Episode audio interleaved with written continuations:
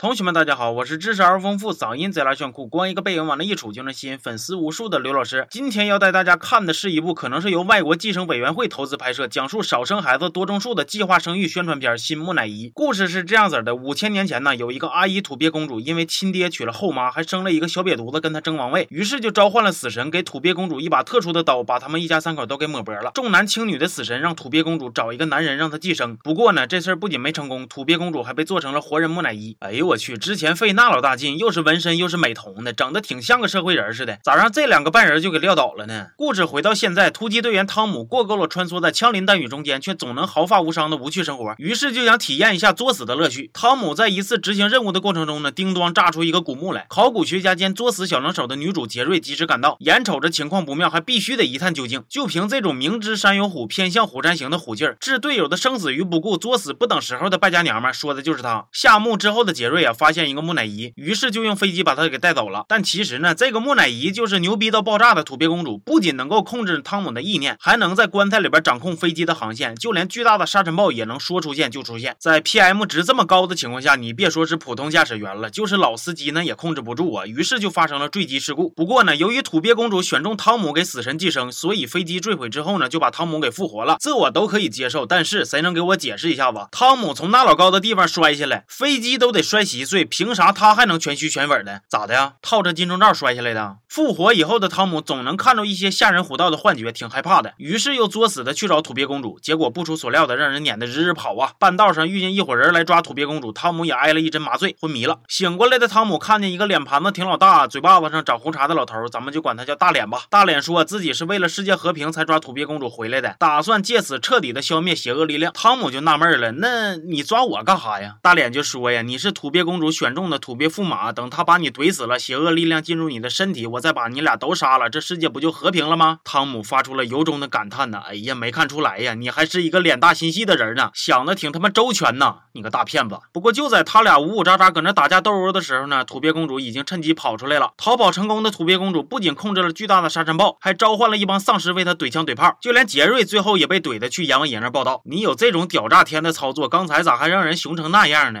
眼瞅着土鳖公主即将取得最后的胜利，但是咱都知道。反派嘛，话都比较多。就在土鳖公主搁这这那那这的时候，汤姆急中生智的偷走了土鳖公主手里的刀。搁手里攥着的东西，让人说偷走就能偷走，你这是缺心眼晚期呀？手机没少丢吧？电影的最后，汤姆用那把贼拉牛逼的刀扎向了自己，用黑暗力量杀掉了土鳖公主，复活了杰瑞，世界恢复了和平，全片结束。这电影看到一半，我还以为自己看串台了呢。导演，你确定那几个群演不是从《行尸走肉八》的剧组走串场了？还有一个五千多多年前的埃及木乃伊，刚从坟墓里边爬出来，就说一口流利的英语。这我都无所谓，但是导演，你能不能给我解释一下子？你让一群欧洲十字军的僵尸跪拜一个埃及公主，十字军东侵埃及这事儿，你以为大伙儿不知道呢？还有那反派全程都栽愣的，你有那么牛逼的超能力，你就磕呗，你就怼不就完了吗？一到关键时刻就慢悠悠、慢悠悠的搁那晃的，每次一拿匕首怼人吧，就举那老高，咋的？你怕主角眼神不好看不着你那刀啊？还有那男女主角就跟俩缺心眼似的，爪子贼拉欠啊，逮着啥都得摸一把，看见啥都得拽一下。你俩搁哪儿呢？心里还没点数吗？坟圈子里边还这么。嚣张干啥呀？你们也是个人物啊！反正呢，就是整部电影看完，我是血压蹭蹭的窜高，脑瓜子呜嗷喊叫的。要不是因为电脑贵，那保准都得把屏幕给砸稀碎呀！这电影让我看的太失败了。这么多年看电影电视剧如此种类繁多的我，觉着如果这部剧让我来拍的话，剧情应该是这样式的：汤姆在一次执行任务的过程中呢，无意间发现了一个古墓，古墓里边藏着一具千年的女尸。汤姆合计了一下，决定把它上交给组织。